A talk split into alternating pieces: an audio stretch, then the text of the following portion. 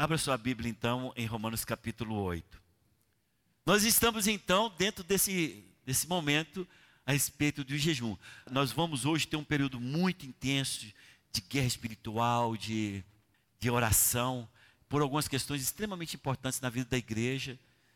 E eu creio que Deus vai nos abençoar tremendamente. Romanos capítulo 8, vamos ler os versículos 15 e 17. Tem sido um dos textos recorrentes nas palavras, eu creio que os irmãos irão ouvir esse texto muitas vezes até o último dia é, do nosso jejum, porque ele é o texto quase base daquilo que nós estamos batalhando. Romanos capítulo 8, versículo 15 a 17, quem achou diz amém. Diz assim o texto: Porque não recebestes o espírito de escravidão para viverdes outra vez atemorizados, mas recebeste o espírito de adoção, baseados no qual clamamos Abba, Pai. O próprio Espírito, isso aí é o E maiúsculo, é o Espírito Santo, amém? O próprio Espírito testifica com o nosso espírito que somos filhos de Deus. Quem é filho de Deus diz amém. Vou falar de novo, você, você titubeou. Quem é filho de Deus diz amém. amém. Graças a Deus. Próprio Espírito testifica com o nosso espírito que somos filhos de Deus. Ora, se somos filhos, somos também herdeiros, herdeiros de Deus e co-herdeiros com Cristo. Se com Ele sofremos, também com Ele seremos glorificados. Amém? Eu quero fazer uma rápida reflexão, porque nosso, nosso objetivo é orar nessa noite. Mas eu quero fazer uma rápida reflexão sobre a nossa herança. Nós temos como tema maturidade, o acesso à herança. Qual é herança? Temos que saber que herança é essa que, que nós temos direito é? Mas é, é importante, antes de falarmos de herança, de compreendermos que é, a herança espiritual que nós queremos falar, né? É importante compreendermos o que, que herança é dado de pai para filho. Pelo menos a lógica seria esta. A não ser que não se tenha filhos, vem com parentes mais próximos. Mas o, o natural é uma herança que, se você tem uma herança para receber, essa herança vai ser dada de pai para filho. Sabe por que, que muitas pessoas têm problema, e o Daniel falou isso muito bem ontem, com relação à herança? Porque vivemos num país em que isso não é cultural. Não é cultural. Os, os nossos, os pais dos nossos pais viveram uma vida muito difícil, muito dura. Então, aqueles que conseguiram deixar a educação para os filhos, aqueles que conseguiram deixar saúde para os filhos, os filhos saudáveis, aqueles que conseguiram manter os filhos na linha, ou seja, não sendo pessoas do mal, já era grande herança. País de terceiro mundo tem isso, não tem uma visão correta de herança.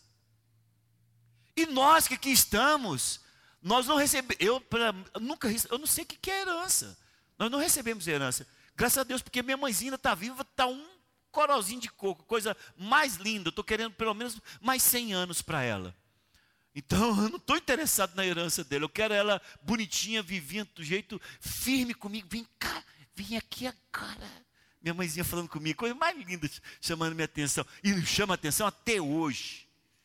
Ela tem um vigor de, de 30 anos atrás. Ela tem um vigor. Volta aqui.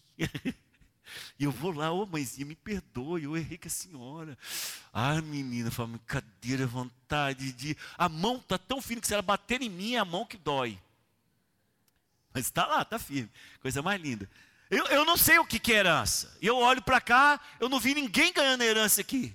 Ninguém nunca chegou aqui para mim e falou, pastor do céu, caiu do céu, estou feliz. Nós não temos isso. E talvez isto seja uma grande dificuldade de compreendermos o que significa a herança que nós temos em Cristo Jesus. Não temos cultura disso. Não temos a visão correta a respeito de herança, nós não temos isso passado de pai para filho, somos uma geração é, que não tem a herança natural. Pode ser que agora, todos nós que estamos aqui batalhando e suando, possamos deixar alguma coisa para os nossos filhos, mas nós mesmos somos aqueles que já recebemos educação, saúde, alegria e paz, já é a grande herança que nós temos, mas material não. Agora, a herança é, naturalmente é dada de pai para filho. E é importante compreender, é, para nós falarmos sobre a herança hoje, o que aconteceu conosco. O que, eu estou olhando para o Edmo e a Nilva.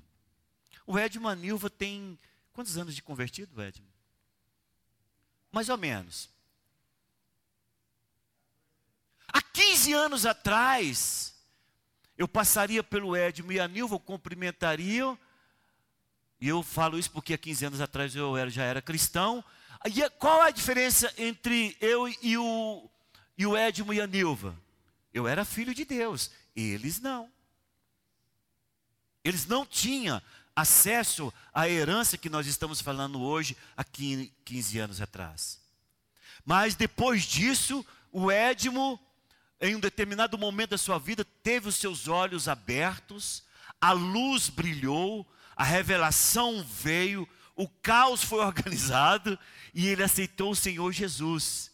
E por ele ser, ter aceitado o Senhor Jesus, em 1 Pedro diz, 2 Pedro diz, que ele foi regenerado. É aquilo que o Senhor Jesus falou para Nicodemos lá no Evangelho de João, capítulo 3.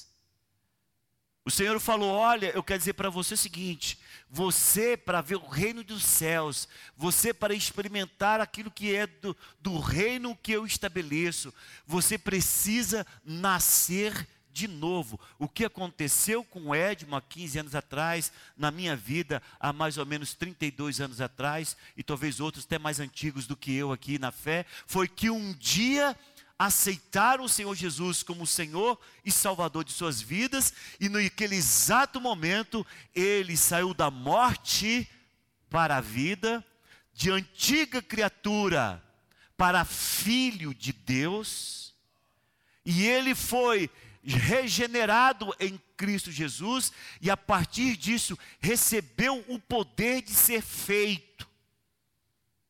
No Evangelho de João, capítulo 1, versículo 12 diz: O Senhor Jesus veio para os seus. Seus quem era quem, irmãos? Os judeus. Mas os seus o rejeitaram. Aí o texto completa lá. Mas a todos quanto receberam, digam todos comigo, eu estou nesse. Fala assim. Esse aí, nós estamos nesse aí, ó. Mas a todos quanto receberam, porque o Senhor não, ele veio foi para os judeus. Mas os judeus o rejeitaram, mas a todos quanto receberam, deu-lhes o poder de serem feitos filhos de Deus. Se eu sou filho de Deus, então agora eu sou herdeiro de Deus, co-herdeiro com Cristo. Então é importante compreender que a herança que nós estamos falando não é para qualquer um. A herança que nós estamos falando é para aqueles que, pela fé, aceitaram o Senhor Jesus Cristo como o Senhor e Salvador de suas vidas. Pela fé. Porque a palavra do Senhor diz: pela fé sois salvos pela graça sois salvos mediante a, a fé. Isso não vem de vós, é dom de Deus, não de obras, para que ninguém se glorie, diz a palavra. Então, se não fosse a fé, nós não teríamos acesso a essa herança. Agora escute o que eu quero dizer para os irmãos, e é nisso que estamos batalhando. Não é somente o fato de crermos e temos essa fé em Jesus Cristo, é que nós temos acesso à herança.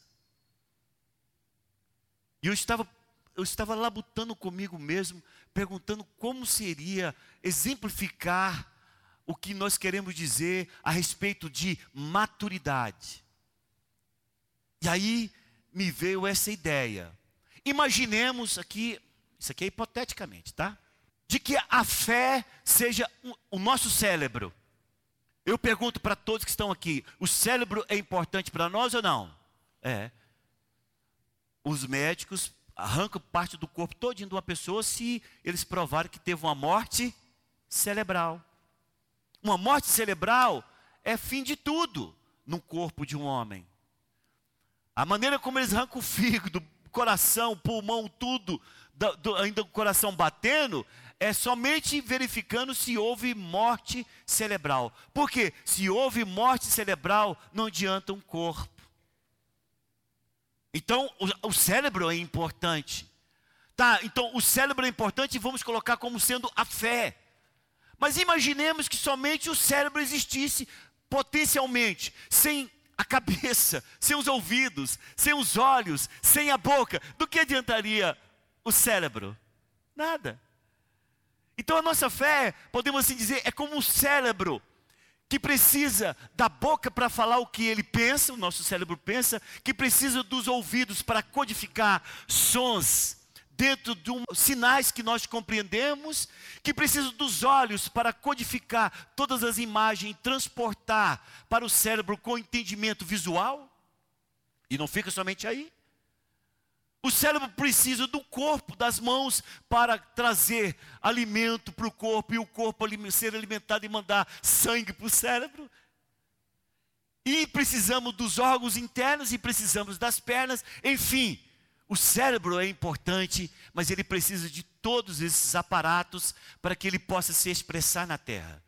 A nossa fé é assim, ela precisa de ter as coisas que compõem que orbitam em volta das, da fé, para que nós possamos chegarmos à maturidade. E é isso que diz lá em 2 Pedro. Você pode abrir lá? 2 Pedro, capítulo 1, versículo 5.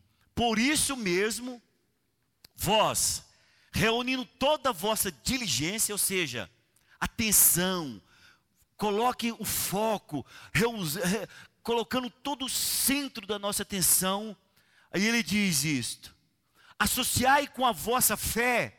Aí vem aquilo que eu falo para os irmãos de ouvido, boca, papapá, com o cérebro. Ele diz: associai, associai com a vossa fé a virtude, com a virtude o conhecimento, com o conhecimento o domínio próprio, com o domínio próprio a perseverança, com a perseverança a piedade, com a piedade a fraternidade, com a fraternidade o amor.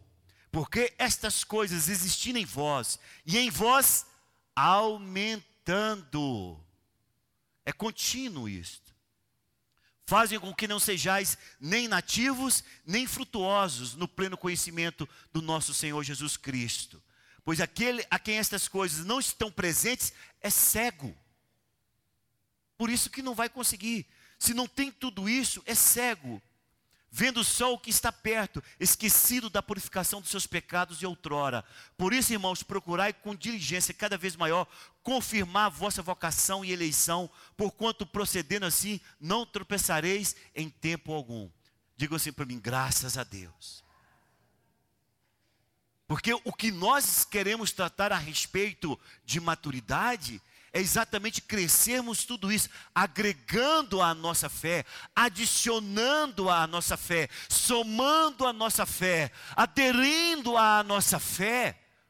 Estas coisas, esses, essa, essas peculiaridades, estes aspectos importantes, que sem o qual somente seremos salvos. Já viu aquela pessoa que é salvo, fica assim o tempo, passa ano, passa dois anos, dez anos, vinte anos, trinta anos. E ele falou: Não, só estou esperando o Senhor buscar a sua igreja. O Senhor não reservou só isso para nós. Ele reservou sim uma vida de vitória no céu e uma vida de vencedor na terra. A nossa herança, ela não é algo que somente vamos desfrutar no céu. A nossa herança é algo que iremos desfrutar aqui e agora com Cristo Jesus. 1 Coríntios. Também já foi lido, mas eu quero voltar a esse texto. 1 Coríntios capítulo 3, versículo 22. No versículo 22 eu só quero as três, as depois, depois da última vírgula, depois de futuras, diga assim: tudo é meu. Ah, porque aqui diz tudo é vosso. Amém? Você vai falar: tudo é meu. Eu sou de Cristo. E Cristo de Deus.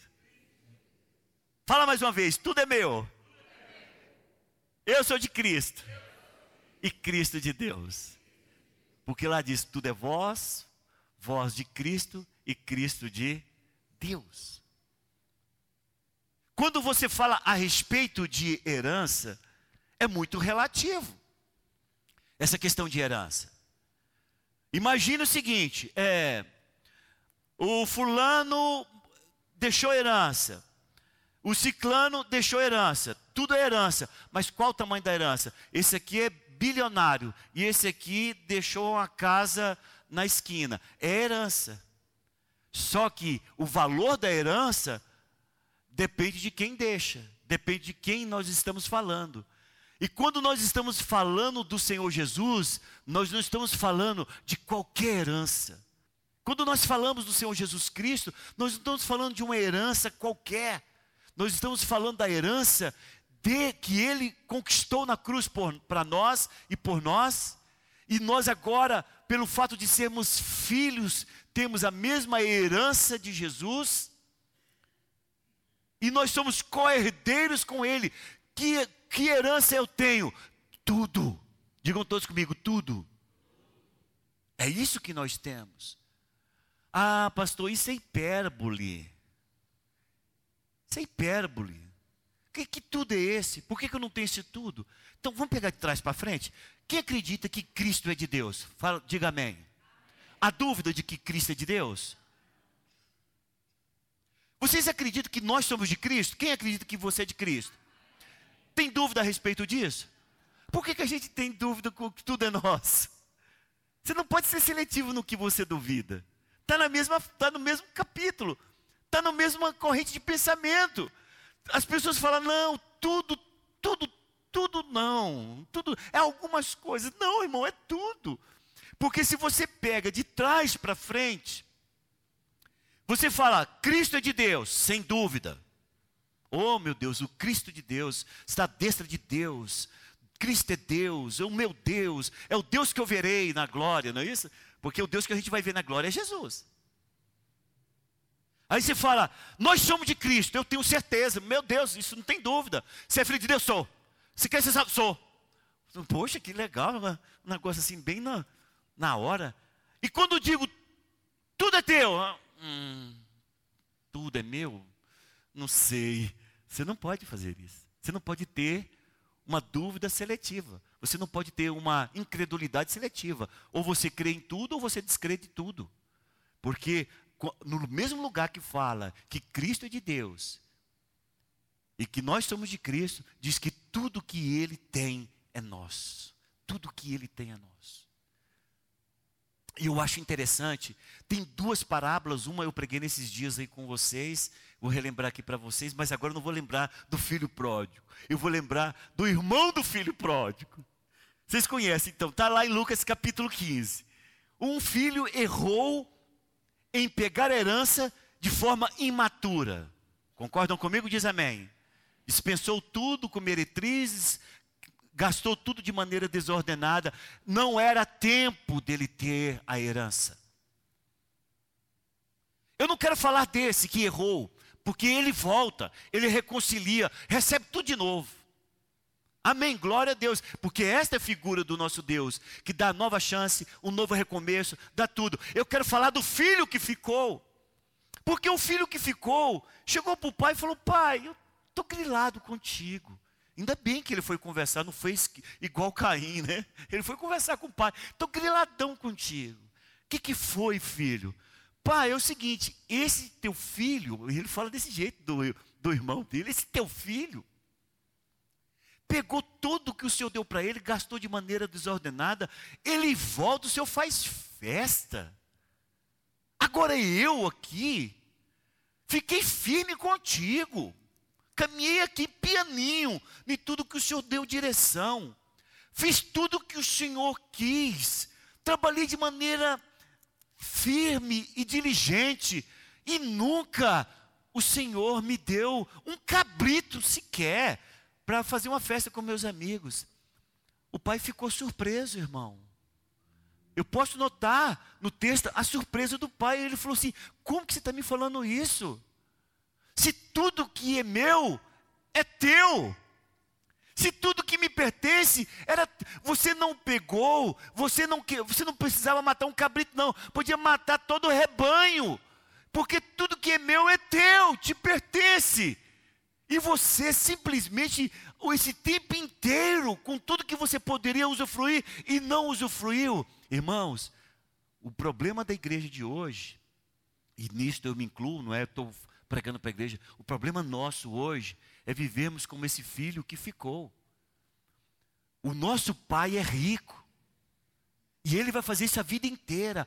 Quantos caídos lá da fé voltar, ele vai dar a mesma herança, ele vai atender com o mesmo carinho, ele vai dar a mesma bênção, ele vai fazer da mesma forma. Sabe qual que é o nosso problema? O nosso problema é que nós ficamos olhando para os outros e esquecemos que nós somos tanto filho quanto ele e tudo que Deus tem é para nós. A palavra do Senhor diz em Efésios, se não me engano, Efésios capítulo 1, ele diz que nós somos abençoados com toda sorte de bênção no mundo espiritual. Aí você fala, tá, pastor, o problema é que está lá. Eu quero aqui, chame a existência. Nós estamos aqui usando textos em que fala a respeito de uma herança natural, como do, do pai do filho pródigo e do outro filho que ficou, mas nós temos a nossa herança do nosso pai, e talvez seja este o problema, é que para você trazer do espiritual para o natural, você precisa ser ser espiritual, nascido de novo. Está muito mais fácil andar na carne do que no espírito, mas não significa necessariamente que você não tem todas as bênçãos, toda a sorte de bênção. Então, nós ensinamos aqui, visitante, você que está aqui nos visitando nessa noite, a gente ensina sempre a igreja a dizer: Eu chamo a existência isso. Por quê? Porque toda bênção está para nós no mundo espiritual. Elas precisam vir à existência, tem que vir no natural? Tem. Então eu tenho poder de chamar a existência. Eu não posso ficar reclamando de que eu não tenho a bênção. Você tem a vida que você quer, porque você quer. Porque está à disposição. E o problema é que nós vemos todos os filhos sentados à mesa não comendo do pão que o pai está dando. Vou dar outro exemplo, e esse agora está numa história que está lá no Evangelho de Mateus, também capítulo 15, do versículo 21 a 28 do Evangelho de Mateus, capítulo 15. Conta a história da, do encontro de Jesus com a mulher cananeia. Essa palavra em Mateus ela é chamada de cananeia porque são os antigos moradores antes que o povo de Israel tomasse posse da terra. Era, no, no livro de Marcos é chamado de Ciro Fenícia. Ela era de origem grega, mas é, é, era sírio também, misturada a, a, a linhagem. Mas, se não me engano, em Mateus ela é chamada de Cananeia. Esta mulher, ela tinha uma filha extremamente possessa em casa. E ela foi a pedido do socorro. E é interessante, porque o texto diz o seguinte: ela começa pedindo ao Senhor, Senhor, por favor, liberta minha filha, que se encontra enferma em casa. E o Senhor, e ela começou falando baixo. Mas à medida em que Jesus não se importa com ela, e aquilo até incomoda os discípulos, né? Os discípulos falam, poxa, parece que o Senhor não está dando a mínima para ela. E, e, e, o Senhor anda indiferente aquilo que ela está falando. A indiferença de Jesus faz com que ela comece a gritar. ah, não está fingindo que está ouvindo, não, não, eu vou gritar. E ela começa a aclamar a plenos pulmões. Senhor, tenha misericórdia da minha filha que se encontra enferma em casa. A ponto de incomodar os discípulos, o discípulo falou: Senhor, é o seguinte, está pegando mal essa situação. Ou o Senhor atende, ou o Senhor desperde. Né? Faz, faz alguma coisa aí, porque o nosso ibope está caindo aqui a partir do momento que o Senhor não faz isso. E o Senhor, enquanto os discípulos estão lá conversando entre si sobre essa questão que envolve essa mulher cananeia, ela chega e fala: Senhor, eu preciso da sua ajuda. Eu preciso que o Senhor me atenda lá na minha casa. E aí ele tem uma conversa com ela. Ele fala: Olha, eu não vou, eu não vim. Eu não posso tirar o pão dos filhos e entregar para os cachorrinhos.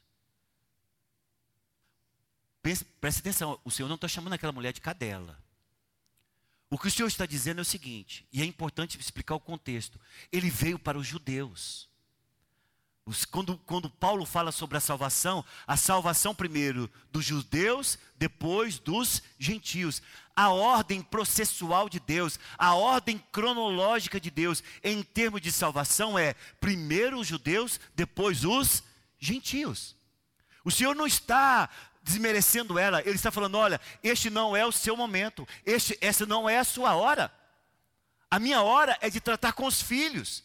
A minha hora é de trabalhar com os judeus. Eu vim para este momento para trabalhar com os judeus. Ele está explicando para ela, não é que é chamando ela de cadela, porque na realidade hoje, no, pelo menos nos Estados Unidos é assim: cachorro faz parte da família. Cachorro lá faz parte de família. Passa, chuta um cachorro para você ver se você não é preso na hora. Lá, porque lá cachorro virou parte da família. É a mãe, o esposo, o cachorro, o filho, já está nessa ordem assim. E o Senhor não está falando a respeito disso. Ele está falando que o, o, cachorrinho tem acesso na casa, o cachorrinho brinca dentro da casa, o cachorrinho come qualquer coisa que vem na casa, mas ele não faz parte da família. E o que o Senhor está falando para ela é isso: olha, eu quero dizer para você o seguinte: eu não posso tomar o pão dos filhos e entregar para aqueles pela qual o tempo ainda não chegou, e eu não vim para os gentios agora, vai chegar o tempo dos gentios, mas esse é o tempo dos judeus. Ela falou: tudo certo, Senhor. E é nisto que é a grande coisa que eu quero mostrar para todos nós aqui. Ela fala: tudo bem, Senhor, é verdade isso mesmo. Eu também não quero tomar o lugar dos judeus. Mas eu quero dizer para o Senhor o seguinte: quando a família come, cai migalhas no chão e os cachorrinhos se alimentam dela. O Senhor falou: grande é esta fé. Vai, porque a tua filha está sarada lá onde ela está. O que, que isso quer dizer, irmãos? Agora aqui eu quero que você pegue o que eu quero trazer para nós nessa noite. O que aquela mulher está falando é o seguinte: Olha, as migalhas que caem já tem poder para libertar e curar. Eu quero dizer para o senhor o seguinte: eu tenho fé que as migalhas que caem do reino, as migalhas que caem daqueles que não estão importando com a herança, para mim é suficiente para libertar e curar a minha filha. Ele diz: agora ela está curada lá. Escute o que eu quero dizer para todos nós. É exatamente isso que o texto está dizendo. Os filhos que estão à mesa não estão valorizando a comida, a herança que têm como parte de Deus. E aqueles que estão vivendo de migalhas estão dizendo que eles estão na, nas migalhas, tendo as maiores vitórias e as maiores alegrias que, que isso nos afronta, irmão? Afronta para nós como filho de Deus a dizer, Senhor, eu quero, como filho, não somente não deixar nenhuma migalha, não que eu não queira que o outro seja abençoado, mas eu quero fazer uso de tudo que o Senhor tem para mim, a tua herança em minha vida.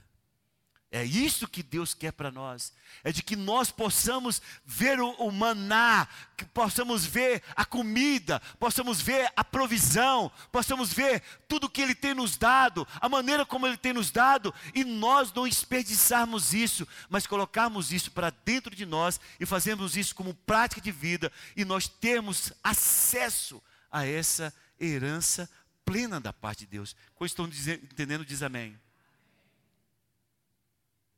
E quando você tem esse entendimento, quando você tem essa compreensão, você vai radicalmente contra o que está escrito lá em Gálatas. Porque lá em Gálatas, lá está dizendo o seguinte, em Gálatas 4,7: De sorte que já não és escravo, porém filho, e sendo filho também herdeiro por Deus. Quando eu falo radicalmente contra, é eu não sou escravo, Senhor. Eu sou filho e eu sou herdeiro de Deus.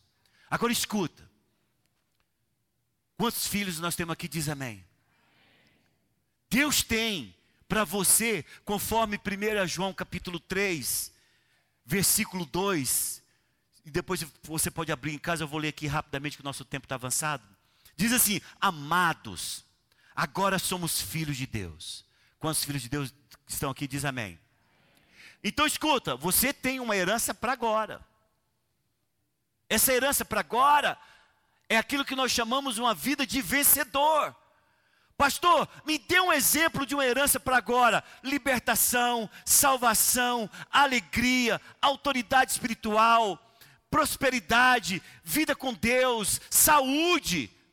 Irmãos, isso é para nós, mas pastor, e as doenças que temos na igreja? Vamos labutar, vamos crescer, vamos alcançar maturidade, porque quanto maior maturidade, quanto maior revelação eu tenho, mais o caos sai da minha vida.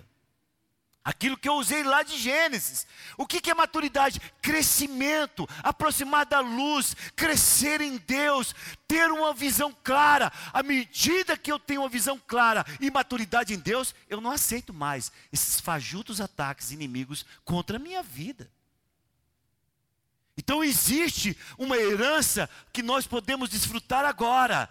Amados, agora somos filhos de Deus e ainda não se manifestou o que haveremos de ser. Então eu entendo que tem uma, uma herança imediata e uma herança futura. Sabemos que quando ele se manifestar, seremos semelhantes a ele, porque haveremos de vê-lo como ele é. Então, tudo isso que nós temos vai haver um upgrade muito grande a partir do momento que nós sairmos dessa terra e entrarmos no céu e vamos ter uma herança, é claro, agora espiritual da parte de Deus. Mas enquanto isso, temos que viver uma vida de vitória aqui na terra. Quantos estão entendendo? Diz amém. Quantos querem ter uma vida de vitória aqui na terra? Diz amém. Sabe o que, que impede muitas vezes as pessoas de terem uma vida de vitória? Espíritos malignos que cegam você a respeito daquilo que você é e daquilo que você tem. Eu sempre falo aqui para a igreja: pobreza não é condição social, pobreza é condição espiritual. Espírito de pobreza, miséria, ruína, falência, prejuízo, endividamento são espíritos malignos que devem ser expulsos, que devem ser rechaçados. Por quê, pastor? Porque você trabalha. E a palavra do Senhor diz que o pouco com Deus é muito. Porque você tem a provisão de Deus. É eles que ficam te atormentando, fazendo com que você tenha má gestão. É claro que tem a parte natural, mas esse espiritual cega muitas pessoas. Cadeias de demônios de enfermidades hereditárias. Já viu falar disso? O bisavô teve câncer, a avó teve câncer, a tataravó teve câncer, a bisavó teve câncer, a avó teve câncer, a mãe tem câncer, e agora está todo mundo com medo. Por quê? Porque está com medo de ter câncer. Tem medo, mas não guerreia. O espírito está continuando na, na, descendência. E é interessante que os médicos perguntam isso, né? Você chega lá para fazer uma consulta, tem câncer na família? É quase que ele está falando assim, então você, infalivelmente você vai ter. Não, irmãos, nós não vamos aceitar isso em nome de Jesus, amém? espíritos malignos de que envolve com muitas coisas. Por exemplo, espíritos malignos do alcoolismo, espíritos malignos de, de prostituição, espíritos malignos de divisão, espíritos malignos de violência, espíritos malignos de, de divórcio, espíritos malignos de ataque na sexualidade. Tudo isso são coisas que às vezes nós temos que quebrar na nossa vida. E nós temos um compromisso com a geração que vem depois de nós. Isso tem que cessar em nós. Isso tem que acabar em nossas vidas, para que a nossa descendência seja uma descendência pura, limpa, desobstruída para viver uma vida cristã normal em Deus. Tá, como é que eu faço isso, pastor? Tem que quebrar, tem que guerrear em nome de Jesus. A nossa herança, ela é de todas as formas obstruída, às vezes pela nossa ignorância naquilo que somos, e às vezes por ações espirituais malignas que são contra nós. E eu quero nessa noite que hoje nós nos levantemos em guerra.